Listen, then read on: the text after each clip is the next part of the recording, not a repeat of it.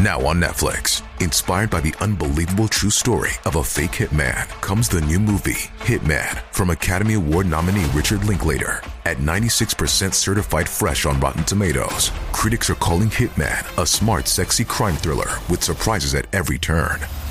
Starring Glenn Powell and Adria Arjona, Hitman. Now playing on Netflix and in select theaters. Rated R.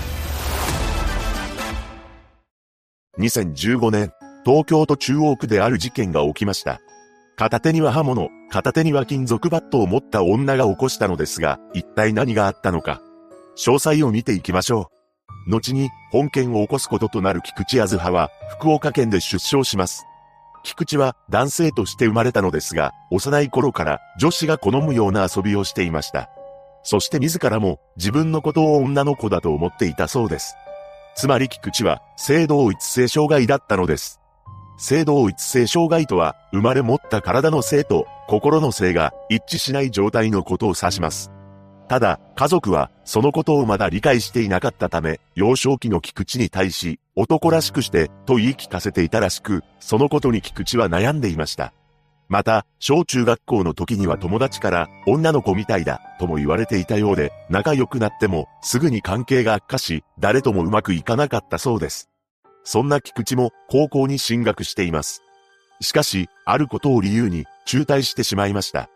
その理由というのが、男子の制服を着たくなかったから、というものだったそうです。高校を中退した菊池は、その後18歳まで自分の殻に閉じこもり、引きこもるようになってしまいます。ただ、この頃に医療機関で、性同一性障害であると診断を受けるのです。その後菊池は、職業を転々としながらも、福岡市中洲にあるクラブで働くようになりました。そして菊池が20歳になったタイミングで、タイに出向いています。その目的は、性別適合手術を受けるためでした。そうして手術を終えた菊池は、日本に帰国し、戸籍上も女性となる手続きを済ませています。さらに、親からもらった本来の名前である、マサトから、アズハに変更したのです。こうして、ようやく本来の自分になれた菊池は、22歳の時に、福岡から東京へ引っ越ししています。東京にやってきた菊池は、銀座のクラブのホステスになりました。菊池が勤務していたクラブは、ボトルを入れると7から8万円するという高級店だったと言います。さらに、若いうちに写真を残しておきたいと、モデルの仕事もしており、際どい映像作品にも出演したそうです。この時に、仕事を共にした関係者は、菊池のことを、ちゃんと敬語が話せる女性だと感じており、菊池に20回ほど会っている男性も、彼女のことを99%女性だ、と断言しています。そうして心も見た目も女性になっていた菊池なのですが、ホステスの仕事はうまくいかなかったようです。というのも、菊池は指名を取ることができず、客の扱いもうまいタイプではなかったそうなのです。さらに、すらりとした体つきで、清純な顔を持っていましたが、身長は179センチあったようで、自分の体型にコンプレックスを持っていたため、少しでも自分の身長を低く見せようと、ヒールは履かずに、ペタンコの靴を履いていました。そして、普段は落ち着いた性格でしたが、思い込みが激しかったそうで、時々気性が荒くなる一面もあったのです。そうしたことが影響したのか、ほとんどのクラブで使用期間中に退店させられていました。さらに菊池は周囲に自分が性別適合手術を受けたことは黙っていたそうで、女性ホルモンの薬を飲む時も女性ホルモンが足りない病気だと偽っていたと言います。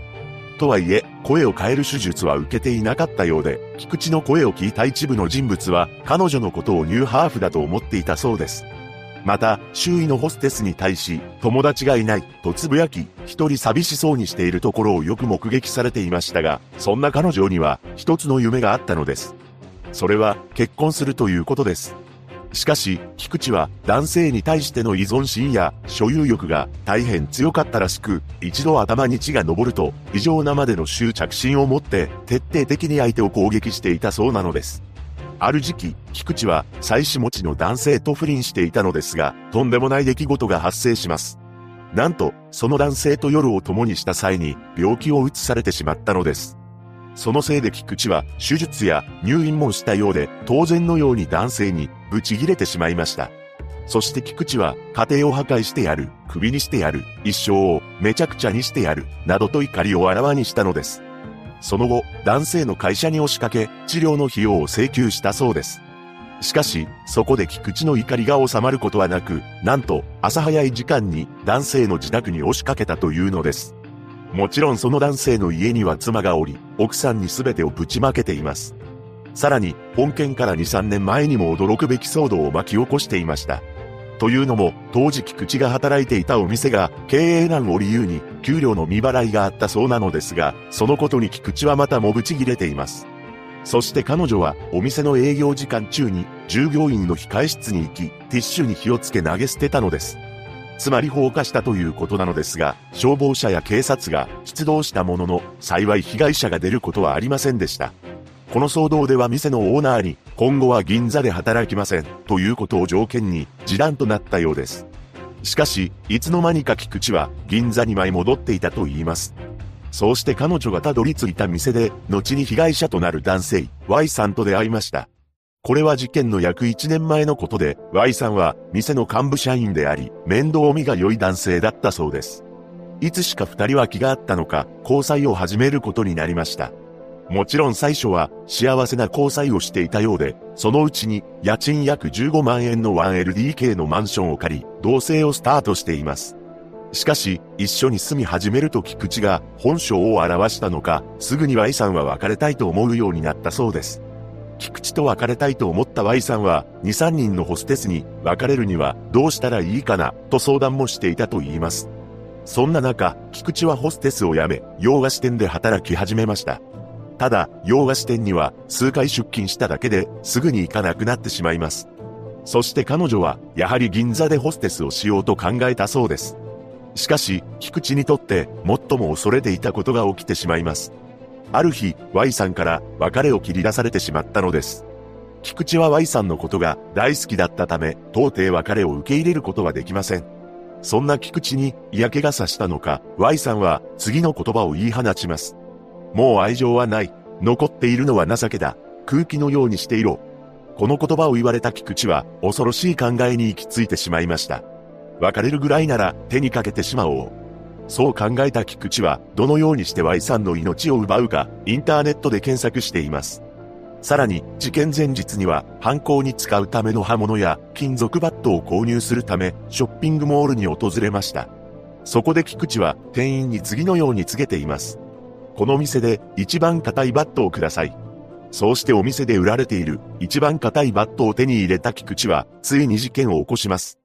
2015年2月2日、菊池は事前に用意していた凶器を両手に持ち、計画を実行したのです。その際、Y さんが、助けてくれ、仕事に行けなくなる、などと懇願したそうなのですが、それを無視し、あろうことか、金属バットを振り下ろし、さらには、刃物で何度も襲いかかりました。その後、菊池の知人がマンションに駆けつけ、とんでもない光景を目撃します。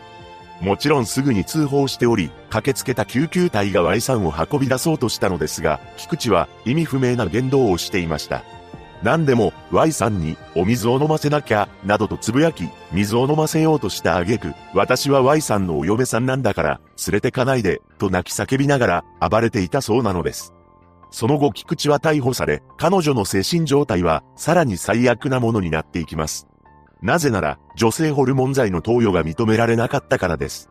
菊池がホルモン剤を投与する目的について美容目的だと判断されたらしく認められませんでした。これに対し精神鑑定を行った医師は女性ホルモン欠乏症で精神状態が不安定になる可能性があると指摘しています。そんな中、裁判が開始され、法廷に姿を現した菊池にかつての美貌は皆無となっており、口をポカンと開け、うつろな表情をしていたそうです。そして裁判長から名前を聞かれると、菊池、あ、あ、あ、あずはです。と、痰が絡んだおっさんのように詰まりながら返しました。また、Y さんがどうなったかについて聞かれると、お亡くなりになっちゃいました、などと答えたそうです。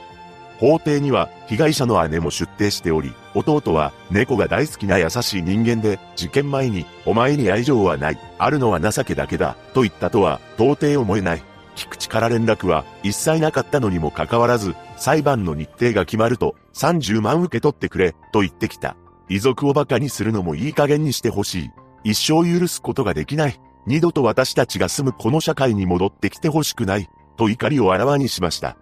最終意見陳述で菊池は、本当に申し訳、ごご、ご、ござませんでした、と述べています。